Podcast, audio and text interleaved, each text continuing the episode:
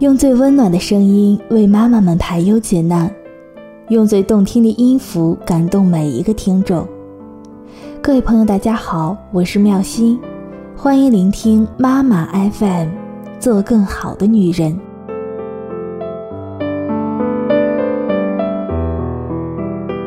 今天分享的这篇文章叫做《别把儿女养成高级打工仔》。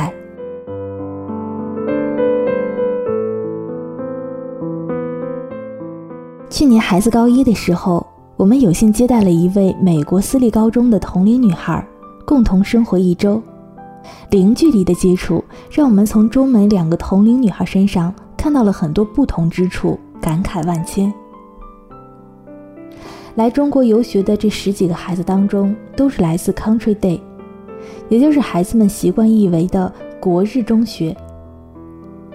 据说这个学校的全部费用来自于富豪们的捐助，只收符合条件的孩子，是标准的贵族子弟学校。在经过若干表格的事无巨细的项目填写之后，还有层层的审核之后，我家被确定负责接待其中的一个女孩。第一次见到这位女孩，个子比我的孩子要高出一头，消瘦高挑，皮肤白皙。脸上露出了真挚的微笑，非常的动人。记得第一次早餐的时候，我准备的是扬州包子和小馄饨，孩子们吃的很开心。美国的女孩也使用筷子，说是为了入乡随俗特地学习的。在用餐的尾声的时候，美国的女孩跟我说：“这是她吃过最好吃的早餐，非常非常的感谢你。”这个孩子这么会赞美别人，我第一次感到惊讶。给自己的孩子做了十几年的饭菜，也没有听到什么赞誉的话，被赞美的感觉的确非常的美妙，一下子就把我们的距离拉近了不少。晚饭的时候，我做了最拿手的西红柿鸡蛋面、糖醋排骨等三菜一汤，我们边吃边聊，非常的开心。吃完饭，两个孩子依旧在聊天我开始收拾碗筷。美国女孩连忙站起来对我说：“Can you help me？” 我第二次惊讶了，看着这个孩子真诚的样子，我连忙说：“不用了，你们聊吧。”我的孩子看着我，忙碌了十几年都习惯了，基本上都是熟视无睹。而美国女孩能够为对方着想，瞬间做出了本能的反应，看来是习惯使然。第二天以后，大家比较熟悉了，所以一般想问啥都会问啥。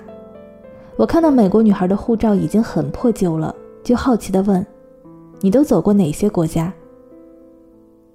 美国女孩的回答让我第三次感到震惊。这是我的第三本护照，大概走过三十多个国家。看着我惊讶的表情，她解释说：“一般假期我们学校都会组织同学出去游学，这次是第一次到中国，主要去上海、南京、北京还有西安。”这四个城市是家长和老师们精心挑选出来的，基本代表了中国的过去和现在。我在暗自佩服的同时，不由得发问：“你们这样周游世界，学习怎么办呢？”要知道，我们的孩子寒暑假几乎都是奔波在各种培训点儿。美国女孩看着我，一脸的羡慕说：“我们的平时学习任务很重，每天回家的作业量是五个小时。”就这五个小时，把我的孩子给镇住了。在聊到业余生活时，我了解到美国女孩家庭的基本情况：爸爸在自己的企业工作，妈妈基本上是家庭主妇，不上班。但是美国女孩强调，妈妈很辛苦，要负责家里的日常生活、草地、游泳池和直升飞机的日常养护。哥哥负责洗碗，来协助妈妈搞卫生。他则负责家里的两条狗和三只猫的衣食起居，一家人各负其责，井井有条。我们家是爸爸妈妈要上班，妈妈还要负责全家的生活，孩子是两耳不闻窗外事，只管学习。在对家庭义务和责任方面，明显的我们有很大的差距。我第四次被震惊到，是听两个孩子聊天儿。我孩子问美国的孩子遇到最恐怖的事情是什么？美国的女孩说是有一个暑假，几个家庭的父母把几个十几岁的孩子送到了原始森林里，没给带水，也没有食物，没有床，也没有帐篷，跟孩子们相约一周之后来接他们。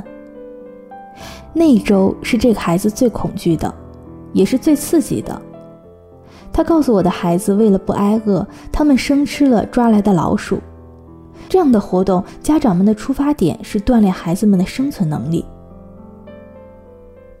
第五次被震惊到是最后的一顿晚餐，快要离开南京了。为了尽地主之谊，给美国女孩尝尝最美味的中国菜，我带她到了南京最繁华的地段狮子桥。点了获国家金奖的鸡宝翅。当美国女孩明白是鱼翅做的时候，他非常坚决地拒绝吃这道菜。这道菜我无法接受，动物需要保护，没有任何回旋的余地，甚至不近人情。我汗颜之余，敬佩之情油然而生。晚饭过后，几个孩子相约到附近的电玩城去玩。除了我的孩子和美国孩子之外，我们还邀请了女儿的两个朋友。整个玩的过程，我是听到孩子跟我复述的：“妈妈太可怕了，美国人太厉害了！一进电玩城，我的两个朋友就上去玩了，什么好玩玩什么，看得出平时繁重的学业压力一下子就被化解了。而美国女孩就拉着我边走边观察，什么游戏盈利最大，转了一圈之后才锁定目标。”美国女孩赢了很多游戏币，分给我们三个，然后再去找自己感兴趣的游戏。我这一次不仅仅是震惊了，简直是震撼了。小小年纪就知道如何的做到盈利最大化，处处深思熟虑，确实是有点太可怕了。我孩子说了一句话让我思考至今：妈妈，我们这个样子下去，以后真的只能是给别人打工了。短暂的一周时间，给了我六个大大的惊讶。我们的孩子未来将要面对这样的对手，而我们是在培养怎样的孩子呢？过分的溺爱、频繁的干预、过度的保护，导致了我们的孩子无情和无能。目前的复印机式的教育，消耗了孩子的精力，限制了孩子的追求。众所周知，自然是孩子的天性，自由是孩子的本性。